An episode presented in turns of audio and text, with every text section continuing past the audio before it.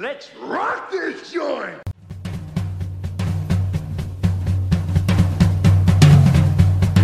Sejam bem-vindos, meus caros amigos analistas do comportamento. Eu sou o Ian Valderlon e é preciso haver uma piscina para que eu vá lá Enade. Eita! Odilon, você está aí? o Odilon não veio, mas deixou lembrança, né? É, Será que ele não veio porque esse é o episódio 24? Vixe! É mesmo, tá explicado. Ai, que besteira. Fugiu da Nath? É, é, o Odilon fugiu da Nath de novo, né? De novo. Ele, fugiu, ele não conseguiu fugir do exército, mas fugiu da Nath aqui, né? e aí, jovens, aqui é 24 Belino Neto. Como diria o Mussum, essas provas dos Enades de faces não tem Enade. Ah. Ave Maria, vai tá cada um. É, Agora eu estou já... me sentindo intimidada porque eu não fiz um trocadilho. Oi, gente, aqui é a Liana Rosa. Professor, pode responder a lápis? Como é que é, macho? Ui! não. Ai, meu Deus do céu. Começou. Cara. Pode, você só não vai ganhar os pontos. Eu vou dizer aqui, audiência, não, por favor. Essa pergunta não é NAD. Essa pergunta não é NAD, né? Teoricamente a criatura tá lá no final do curso, né? A metade dos que fazem. E a gente, a gente foi sorteado, não, Belino? Foi. A gente, a gente participou do ENAD de 2013. Não. Foi 2012. não? 2012. 2012. Ah, é uma sorte ou um azar, né, cara? Fazer isso aí. Uhum. Mas eu lembro que a gente foi muito bem, viu? A turma de psicologia lá do Sobral, da UFC de Sobral, foi uma das melhores do Brasil. Acho. Foi mesmo, com orgulho. O Belino aí de volta, né? Depois de alguns podcasts. É um prazer tê-lo aqui de volta, viu, Belino? A gente tava Oi. sentindo falta da sua, da sua eloquência e da sua perspicácia. Obrigado, eu até, eu até cortei o cabelo pra gravar hoje. Ei, lá, vamos. você gostou que eu li substituir em vários episódios. Gostei. Você estava à minha altura. Oh! Dá-se a respeito, macho. Você fala isso com a ah, Liana, rapaz. a moral, né? Eu não sou Oxi. mais professor, não tenho mais poder, né?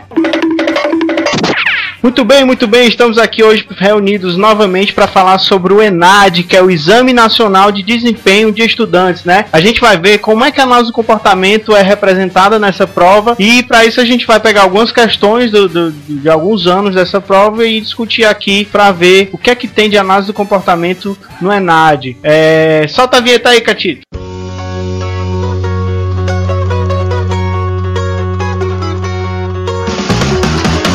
Ceará Cast, o seu podcast de análise do comportamento feito com a gaiatice cearense.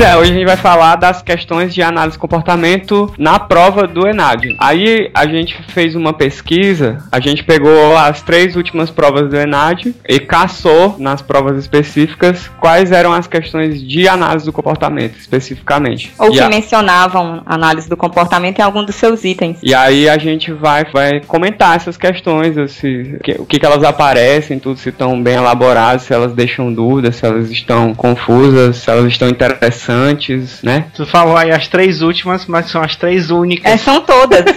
Cara, eu lembro que a gente, a gente fez Enad, né, Belino? A gente já comentou. E eu tava Oi. pensando aqui, cara, que o Enad é, é que nem ser, ser, ser, eleito pra, pra ir pro exército. Não sei nem se é assim que fala, né? Você faz, faz o título lá convocado. de reservista. É convocado, convocado, que nem o Odilon foi lá pintar a parede e tudo mais.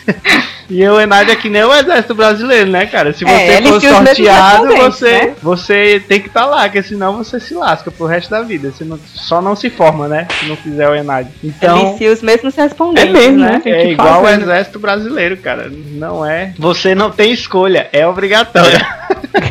você não tem escolha, é obrigatório.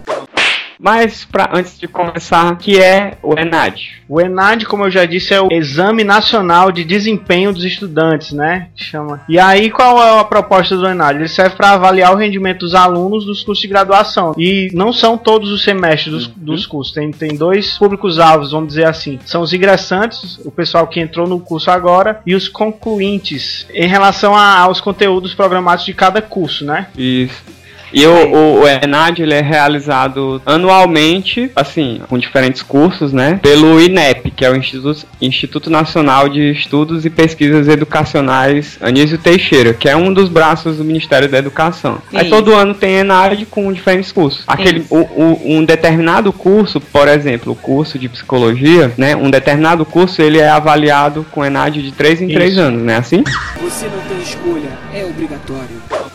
Então, cara, eu levantei alguns dados aqui sobre como foi a população de estudantes que o ENAD 2012 avaliou, o perfil dessa população. Isso aparece lá no relatório do INEP, no relatório sobre o, o ENAD 2012. E foi o último exame, né? E foi o último, é o dado mais atual. Isso. Que aí dá para ter uma ideia, de, assim, de um pouco do perfil dos concluintes de psicologia, né? Porque se foi 2012, olhando para os concluintes, é uma galera que hoje ou tá fazendo fazendo um mestrado, está tentando fazer um mestrado, ou está concluindo o um mestrado, ou então ou uma pós-graduação, uma especialização, ou está atuando aí há pelo menos três anos, né? Por aí. Então, no Enad de 2012, ele foi aplicado assim em todo o Brasil e foi 20.591 estudantes fizeram. Eita! E aí, desse tanto, a grande maioria eram de instituições de ensino superior privadas, que no caso ó, foi 19 mil estudantes eram de faculdades privadas e universidades privadas, e só 4 mil eram de universidades públicas ou faculdades públicas. Eita. Ou seja, é. E, e desse total de 20.500 estudantes, os estados onde tem mais estudantes de psicologia são nas regiões Sudeste e Sul, o que indica também que o resultado resultado do ENAD, de modo geral, ele, ele vem dessa galera. E aí, uns dados, assim, só curiosos pra gente ter uma ideia também do perfil do estudante de psicologia, ó. Uma coisa que a gente já nota em sala de aula é que a maioria são mulheres, 83% desses 20.500 eram pessoas do sexo feminino. E esse dado bate com a última pesquisa que o Conselho Federal de Psicologia fez, é, de que a porcentagem de psicólogas realmente ela é de um pouquinho mais de 80%. Hum, então a gente continua,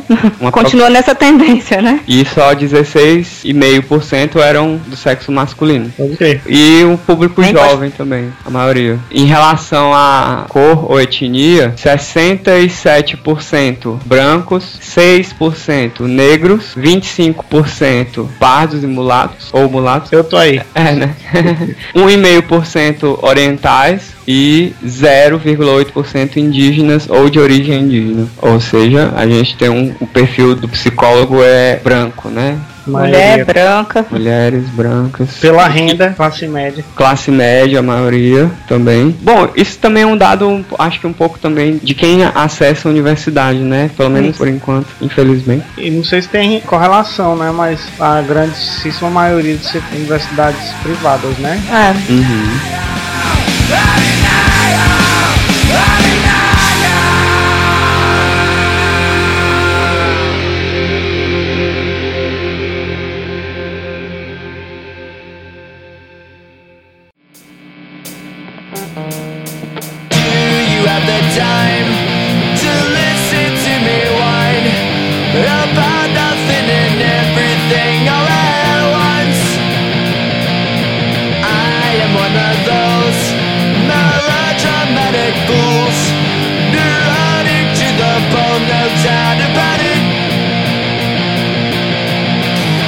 Sometimes I give myself the creeps. Sometimes my mind plays tricks on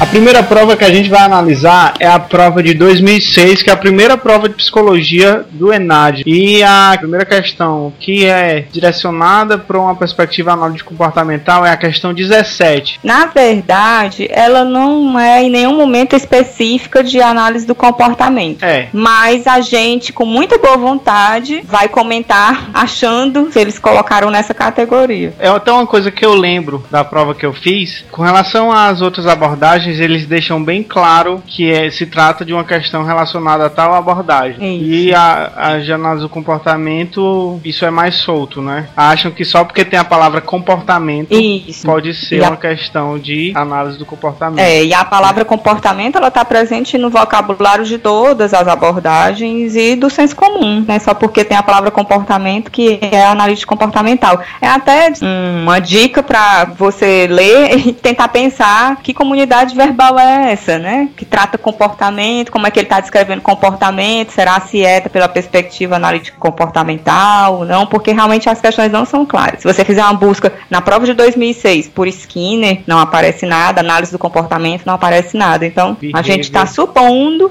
que é uma questão que, que é direcionada à área. Porque tem gráfico tem e tem registro de frequência. Isso.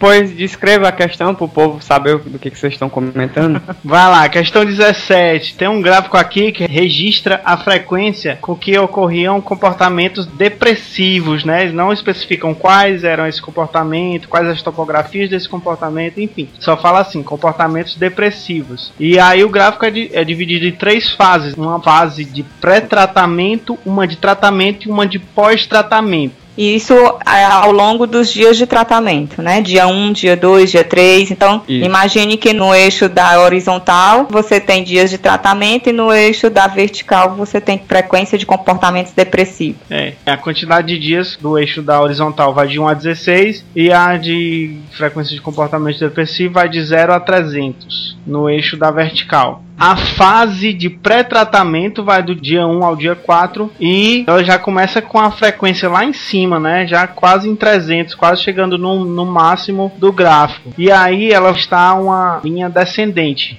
E aí, durante o tratamento, essa linha continua descendente, né? Ela vai descendo, ela vai caindo e tem algumas oscilações, né? Mas ela, Pequenas ela- oscilações. que sobe um pouquinho, aí depois desce de novo. se a gente fosse fazer a, a média, ia ser uma linha totalmente descendente, né? O tratamento durou do dia 4 ao dia 13. E no pós-tratamento, dia 13 ao dia 16, a linha também continuou descendente, né? Foi, caindo. Ou Teve o seja, registro mais baixo de emissão no pós-tratamento e uma pequena oscilação, mas continua descendente. Ou seja, o que é que esse gráfico diz? Esse gráfico já deu a resposta, né? Se a gente traçar uma meta, uma média, essa linha vai ficar descendente. Oh my god! Do pré até o pós. Aí a questão pergunta, né? A partir desses resultados, o tratamento aplicado mostra-se. Então, Tchan, tchan, tchan. Aí, ele- ou seja, ela tá perguntando se o tratamento teve efeito ou não, né? Mais ou menos assim que a questão quer saber. Se, é- se o tratamento foi eficaz ou não. Com relação a essa pergunta especificamente, se foi eficaz ou não, eu já digo logo que o gráfico não dá pra dizer. É isso. É, verdade. Porque a linha está descendente em todas as fases. Então Isso. não dá pra saber se o tratamento, como variável independente, teve algum efeito nas respostas depressivas, nos comportamentos depressivos, que é assim que a questão coloca, né? Se, se o gráfico tivesse mais uma fase sem tratamento e depois com tratamento, e você conseguisse verificar que na fase sem tratamento essa, essa frequência se mantinha mais elevada e quando houvesse tratamento, e para isso precisava ter mais de uma vez, é, ela tendia a descer, aí, gente sim você pode ver, ó, colocar. o tratamento foi eficiente ou não. Mas, né, É isso que a gente tem aqui no gráfico. o que a gente tem é isso. Então vamos lá, vamos às alternativas. O item 1. A partir desse resultado, o tratamento aplicado mostra-se seguramente eficaz, pois a redução constante dos comportamentos depressivos ao longo do tratamento é clara e inequívoca. O item 2.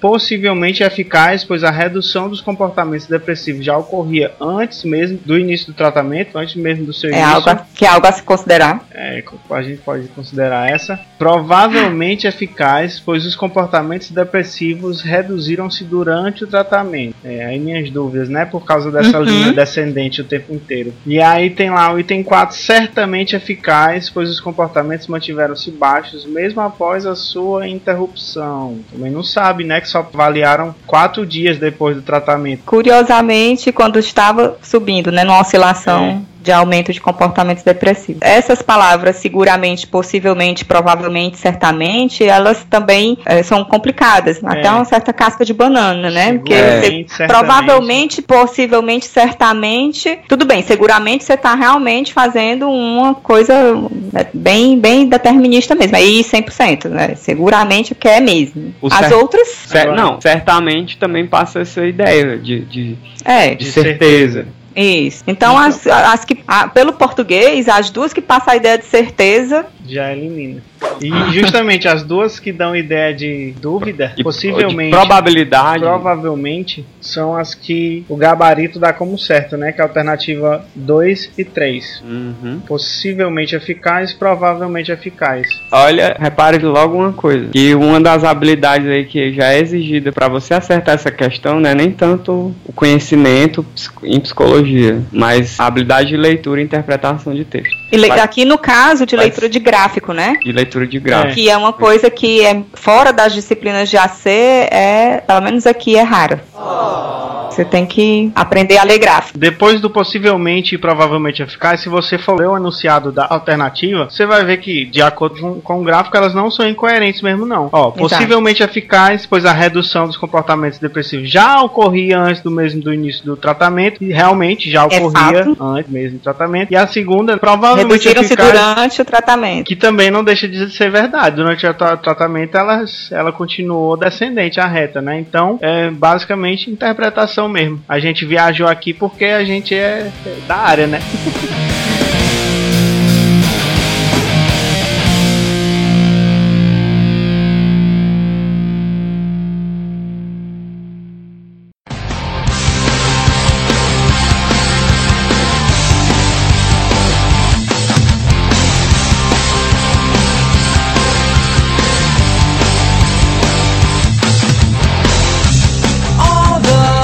Na prova de 2009, a primeira questão de análise de comportamento que aparece nela é a questão 13. Logo Pelo menos agora aparece, né? Dizendo o nome, abordagem comportamental, já é alguma coisa. É, e a, que- e a questão 13 pô, não é uma questão supersticiosa. As questões de AC tem um lance com os números, viu? Nessa coisa do Enas. Já aí começa pela 13, enfim. Aí, ó, ela diz assim: é uma questão que ela, ela compara a abordagem comportamental e a psicologia evolutiva. Aí a questão ela dá quatro itens e pede pra você dizer desses quatro quais são os corretos. E aí, os dois primeiros itens, eles descrevem coisas de análise do comportamento. Então, o 1 um diz assim: a abordagem comportamental considera que o homem é ambientalmente determinado pela sequência de comportamentos e de reforços, criando uma ilusão de liberdade. Tem É. tanta coisa errada nessa frase que eu não sei nem por onde começar. Tu acha que tem muita coisa Tem. errada nela? Tem, bora lá, bora Vamos lá. lá. A abordagem comportamental considera que o homem é ambientalmente determinado. Hum. Beleza, beleza, Também, porém. também, tem, também tem um porém aí, que a Porém. abordagem comportamental não necessariamente é a análise do comportamento, né? É. Tem outras áreas, outros behaviorismos, mas Isso. vamos supor que ele está falando de análise do comportamento. É. Primeiro adendo é esse, né? Segundo, ambientalmente determinado. Beleza, só que não é 100% determinado. Ele também determina o ambiente que lhe determina, né? Então é um determinismo Isso. relacional, vamos dizer assim, né? Isso. Exato. Tem um- algum, vários trabalhos da professora Carolina Laurenti e de trabalhos que ela orientou, que ela vem pesquisando isso, fazendo esse tipo de discussão, sobre o que tipo de determinismo a a análise do comportamento trabalha. É, essa, essa questão, muito nas aulas, nas primeiras aulas de análise do comportamento, é uma coisa que eu sempre bato, porque porque você fala ambientalmente determinado, você já imagina a direção do ambiente para o sujeito. Essa Isso. seta, ela é unidirecional. Então, ela é uma casquinha de banana bem complicada, né, para o aluno Isso. conseguir entender. Realmente ele precisa saber um pouquinho mais sobre o que é determinismo, probabilismo. Essas discussões, elas são discussões que muitas vezes não são tão aprofundadas assim nos cursos de psicologia. É. Pois é. E essa questão aí do, do determinismo e do mecanicismo, a gente discutiu no episódio 17 sobre mecanicismo e relações funcionais. Então você olhe lá o episódio 17 e veja o que, que a gente falou de relação funcional. Que tem uma pincelada sobre determinismo também. É. Mas vamos lá. O homem é ambientalmente determinado pelo quê? Aqui pela oração. Pela sequência de comportamentos e de reforços. Opa! O mais coerente seria colocar assim: pela sequência de respostas e de, res- Ou ações. de refo- ou ações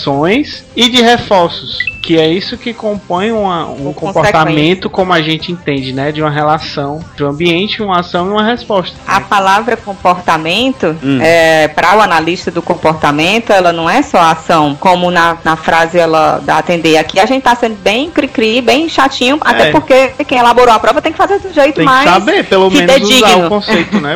É, e quando você usa a palavra comportamento, para um analista do comportamento, já está embutido que é uma relação bidirecional entre o organismo e o ambiente. Isso. né? E aqui é pela sequência de comportamentos e de reforços. Reforço é consequência, já faz parte do conceito de comportamento. É. Ou seja, seria, seria mais adequado substituir comportamento por respostas ou ações, né? Uhum. Vamos lá. E aí no, tem uma vírgula, depois da É. vírgula ainda tem isso aqui, ó. Criando uma ilusão de liberdade.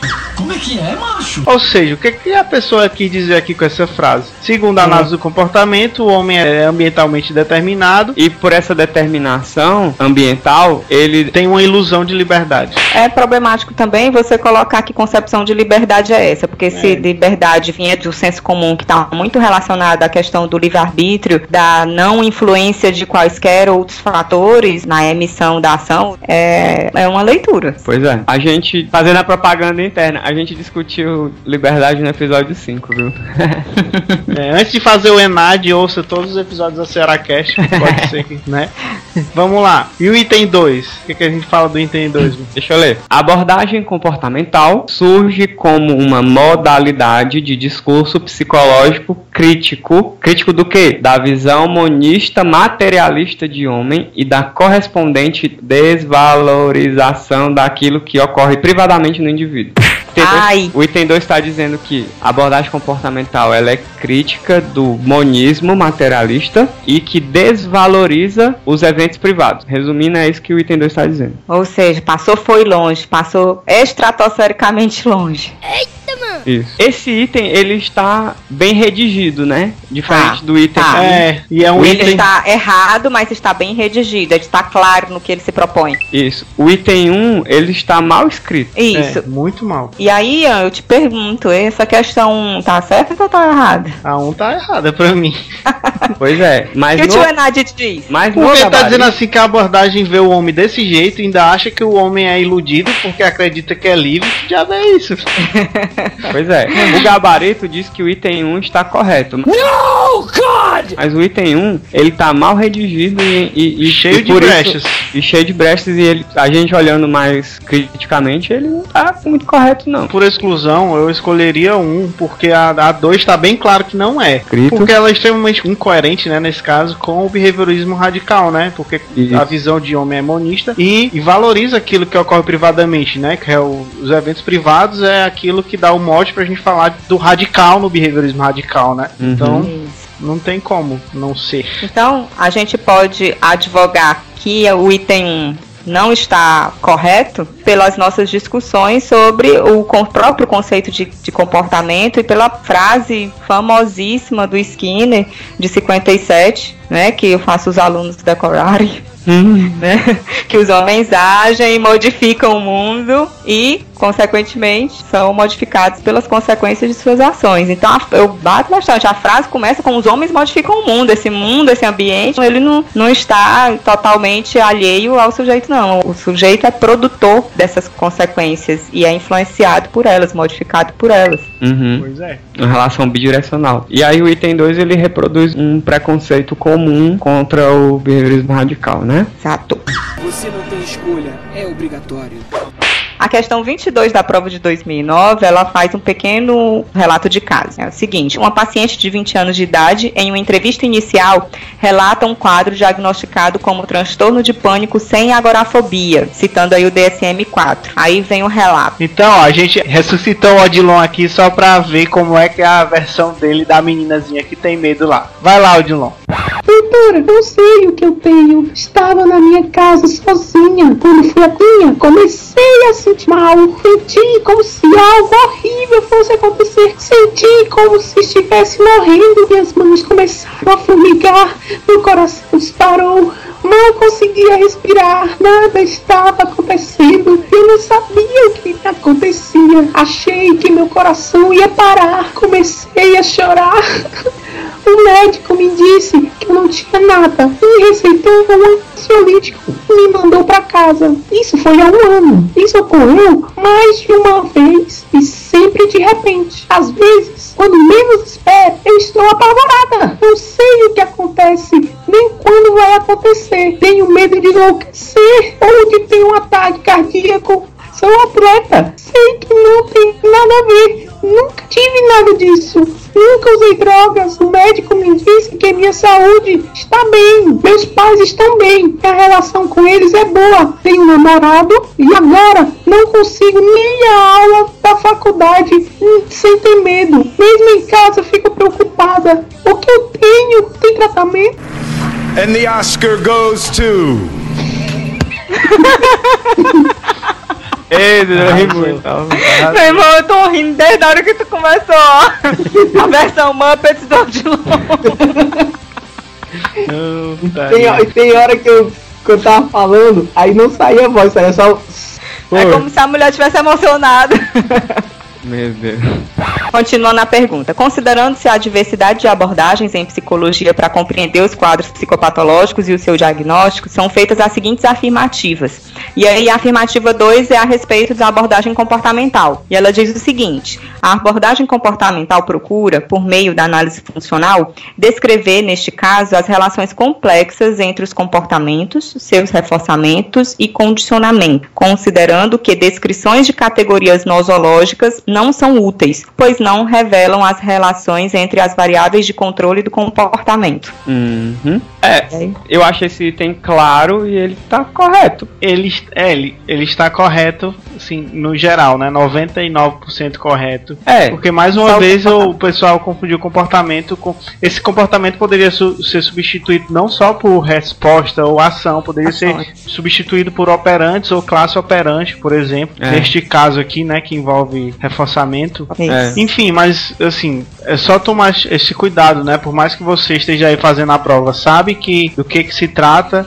observe bastante para não vacilar por causa disso, do enunciado mal É. escrito. E é interessante porque ele coloca aqui categorias nosológicas não são úteis. E essa é uma crítica da análise do comportamento, porque a categoria nosológica ela diz só a topografia da resposta. Ela diz da topografia, mas ela não dá nenhuma informação sobre a função. E basicamente o item deixa bem claro isso, que a análise do comportamento considera que a categoria nosológica não é útil porque não revela as relações entre as variáveis de controle do comportamento. É, ele já ele dá uma justificativa por que, que não é Ou útil, seja, né, é, neste caso. não é útil nesse sentido. Nesse porque sentido, ela não, ela É. não explica o comportamento do caso. É, ela fala da topografia, mas não fala da função. Isso é, é ok. Assim, uma categoria nosológica ela é útil em pra você se comunicar com outros colegas de trabalho, pra você resumir o tipo de caso. É um caso de tal coisa, um caso de depressão, então é um caso de, de transtorno de pânico. É útil útil para isso, para se comunicar. É, é, útil também, assim, pelo menos você ter um, alguma coisa que te, te, ajude a descrever o que é aquilo, pela, né? Que você tá... pela, ou seja, a topografia, pelo menos na topografia, o que é, o que, que você está analisando. É útil nesse sentido, mas para é. explicar realmente não é útil. E se você tiver dúvida do que é que a gente está chamando aqui de categoria nosológica e por que, que não é útil, ouça lá o top 10 antimetalismo, que é o episódio 19. Ixi, é mesmo, né? Você não tem escolha, é obrigatório.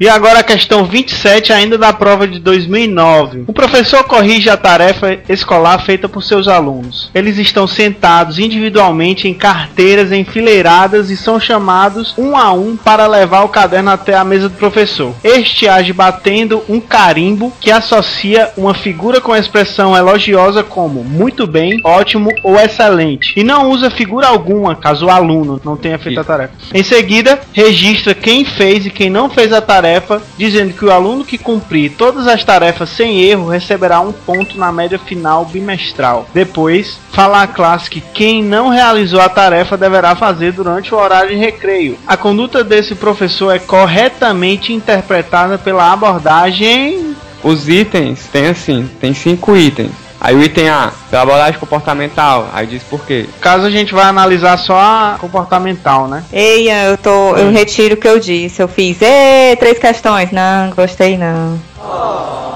É. Gostei não, a felicidade é. acabou depois que ele leu a questão. Essa questão ela é meio idiotinha. Ela é totalmente estereotipada. estereotipada. Ela faz aquela coisa. Peraí, peraí, peraí, peraí, peraí, peraí, peraí, peraí, peraí, peraí, Vamos ler a alternativa, né? Pra fazer a crítica. Não, ela é totalmente. Um professor que faz isso, independente de abordagem qualquer um, é uma coisa estereotipada demais. Ah, né? ah o professor, né? É. E a leitura sim. que se faz disso pelo viés comportamental aqui, como. Vai lá, lê lá, lê lá. Vai lá, alternativa A. Abordagem comportamental comportamental, que preconiza a modelagem do comportamento da criança pelo reforço positivo dos comportamentos adequados, mais uma vez comportamentos sendo confundidos, né, com outras coisas, uhum. e pela extinção dos inadequados. É e complicado. aí, segundo o gabarito, essa é a alternativa correta, né? Isso, às vezes, eu fico imaginando que o elaborador odeia análise do comportamento e é de alguma forma obrigado a colocar alguma coisa de análise do comportamento e por raiva ele faz um negócio desse, sabe? É. Porque é, uma, é uma, uma representação totalmente estereotipada do que é reforço né, do que é do que é um processo de reforçamento, como colocar carinha, é totalmente artificial, não tem nada é. de reforçamento natural na relação desse professor com esse aluno. É. Não está claro, ele não está reforçando o processo do que a questão exige de desempenho, mas simplesmente o fazer ou não fazer. É. Né? E ainda hum. tem um negócio aqui horrível, assim, que, que se você coloca assim, quem não realizou a tarefa vai perder o recreio. Isso é então extinção? não é extinção, não, é punição. Não, Isso é extinção? Essa é punição negativa, Eu bro. já ia dizer. Não é extinção. Esse professor não é analista do comportamento. Complicado, mas, né? Mas gente? aí, qual é, qual é a dica que a gente dá? A gente que eu daria, né, pra quem vai fazer aí o Enad, é foda dizer isso, mas assim, tente ver qual é a menos incoerente. É, pra ver é, qual é a melhor item certo, né? Mas isso também, isso também fala uma coisa interessante. O aluno tem que saber muito bem a análise do comportamento para é. conseguir se posicionar criticamente, né? Porque é, é muito fácil da pessoa bobear aqui. Muito fácil da pessoa bobear. Então, ela precisa conhecer bem a comportamental para conseguir perceber a, a, coisa, a coisa do português mal elaborado, do jogo de palavras que são sinônimos, do uso da palavra comportamento dentro e fora da comunidade verbal, da análise do comportamento. Então, o aluno vai ter que ser duplamente esperto. Ou então, um completo, ter uma visão completamente alheia e estereotipada da análise do comportamento para acertar o negócio dele.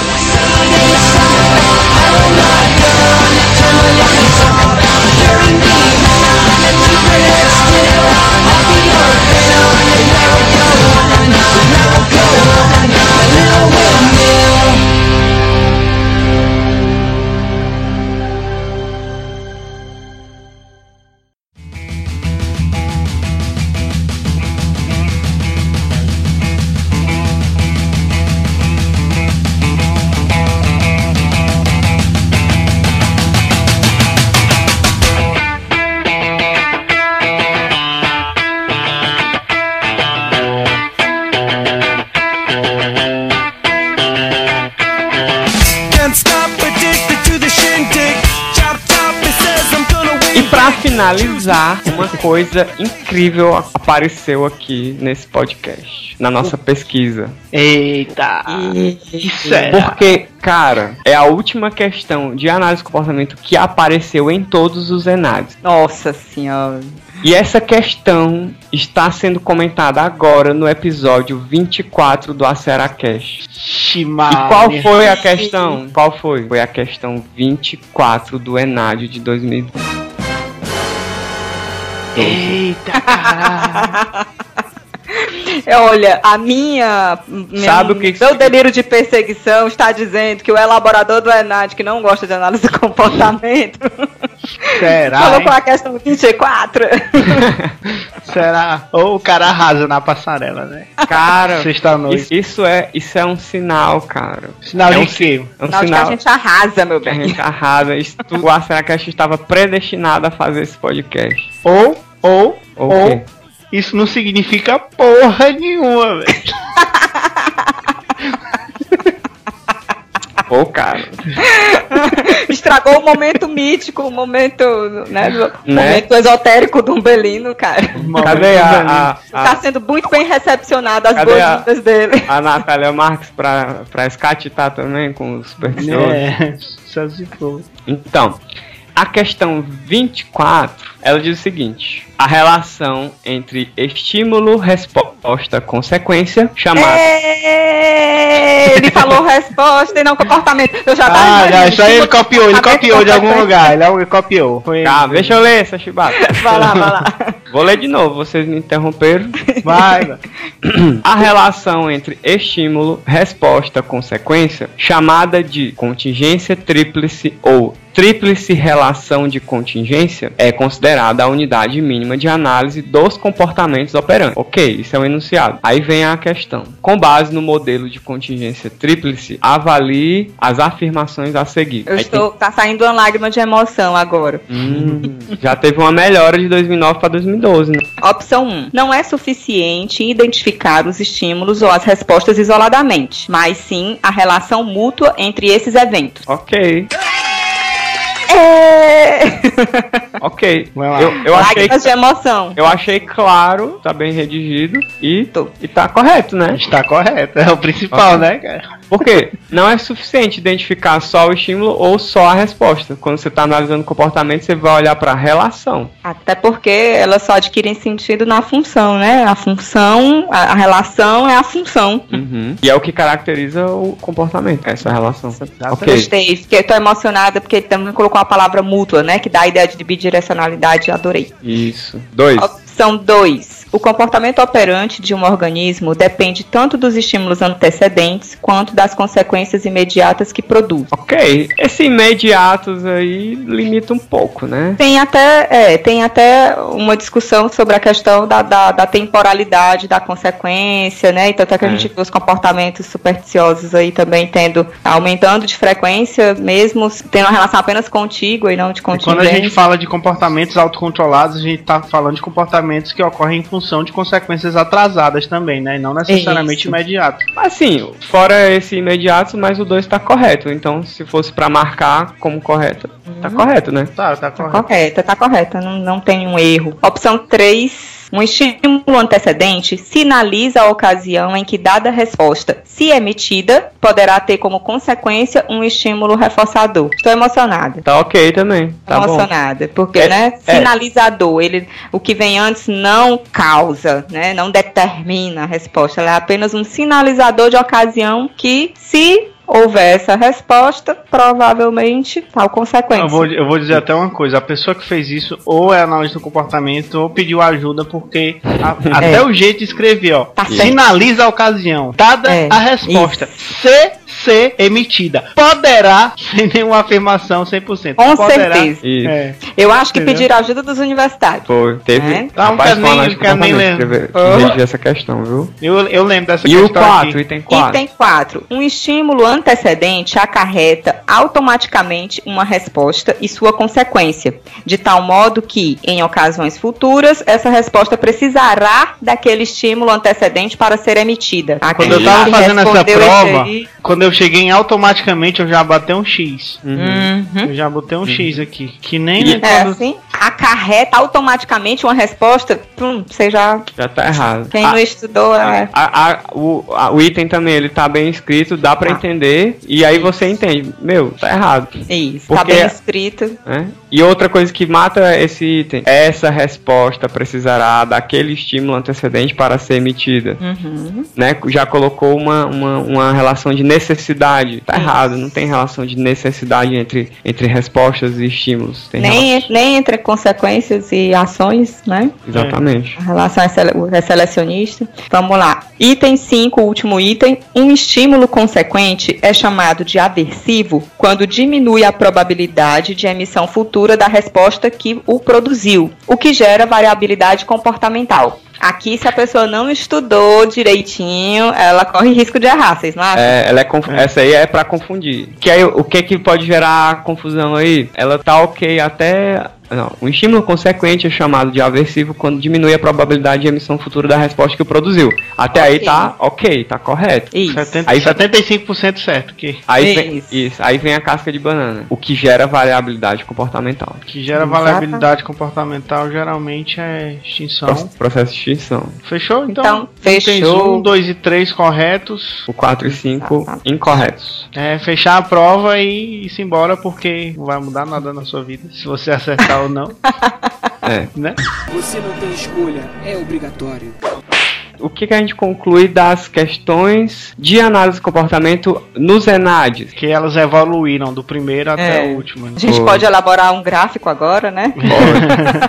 O gráfico de desempenho dos elaboradores de questão de análise de comportamento do ENAD foi pra cima. Deu uma melhorada bacana, viu?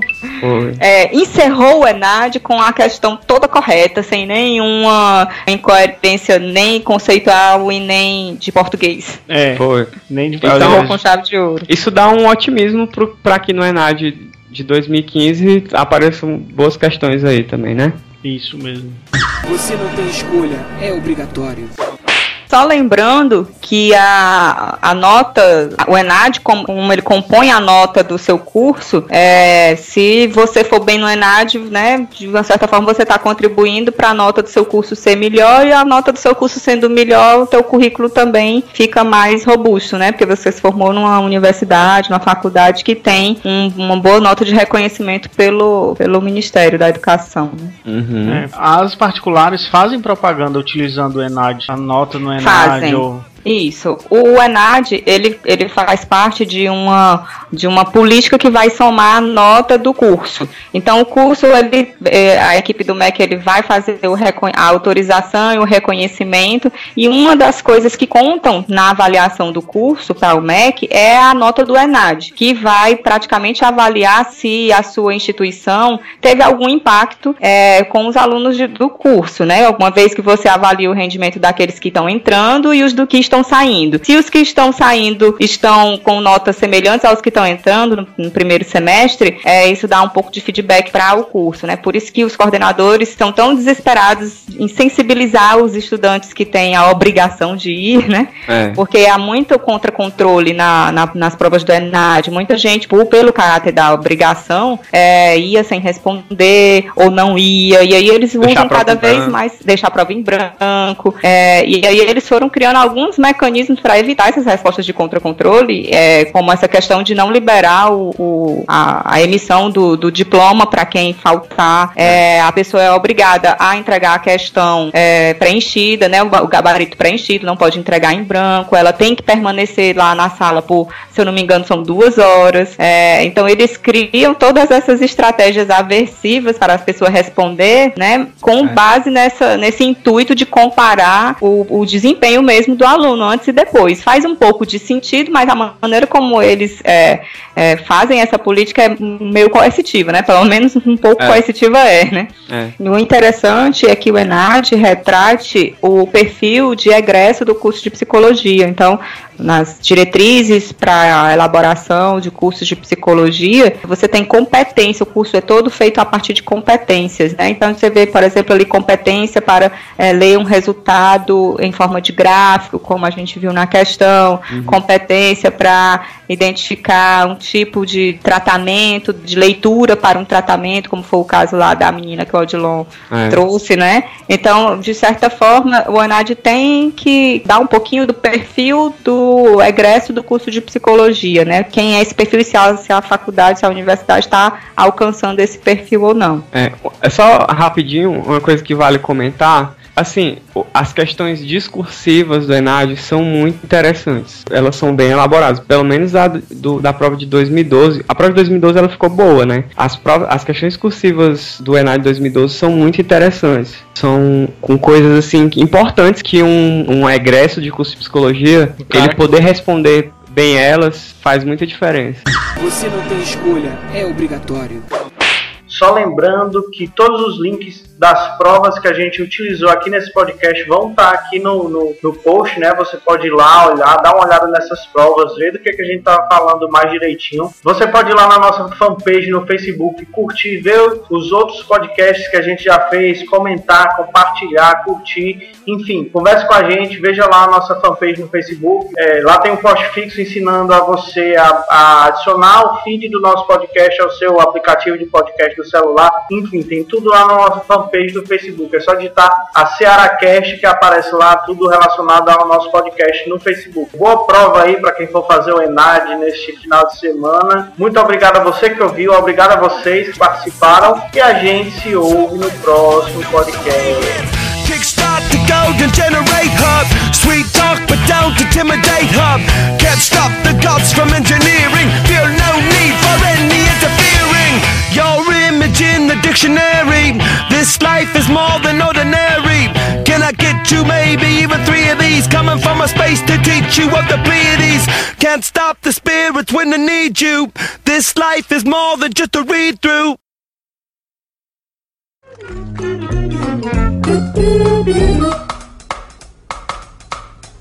Maná, maná. Possivelmente eficaz, pois os Provavelmente. Caralho. Pro... Protesto que eu queria que o Odilon estivesse fazendo a leitura dessa questão para fazer dramatização correta, que ele faria melhor do que eu. É Com certeza. Nem uma prova de nada, não fui obrigada, não sou obrigada a nada. sou nem obrigada. Vai lá. Só um detalhe, Odilon, você é uma peça importante desse podcast, tá? Estamos sentindo sua falta falando é. você todo tempo. Verdade. Vocês estão vendo o chat aí, ó? Olha, tá aí. A orelha queimando, que pariu! A orelha do Odilon está. Ai, vamos, vamos, vamos. vamos botar ele aqui só pra gravar o depoimento lá da Bota, bota. Peraí, peraí que é isso? Tá afinando a voz, cara. Pensei que tá... a menina chorando. Você está desafinando a voz, né? Que você quer dizer? Não, não, não é afinando, estou. Não é no sentido de deixar bonita, é no sentido de deixar fina. Mas tem que ser, a gente tem que puxar as orelhas uns dos outros. A gente tem que pensar como é que a gente vai puxar as orelhas do Odilon, hein? O Odilon vai estar escutando isso aqui tudinho. Castigo dele. É Liane, Liane, está gravado. Eu tô dando, deixando esse recadinho pra ele. Odilon, nós estamos bolando um plano aqui pra ver como é que a gente ajeita esse negócio aí. Pra não reforçar seu inadequado. Você vacilou, ainda foi dispensado da gravação. Ou seja, reforçou o inadequado, né? Ele não foi dispensado da gravação, ele se ele dispensou da gravação. O ACRACast é um projeto de extensão do Laboratório de Análise do Comportamento, vinculado à Universidade Federal do Ceará.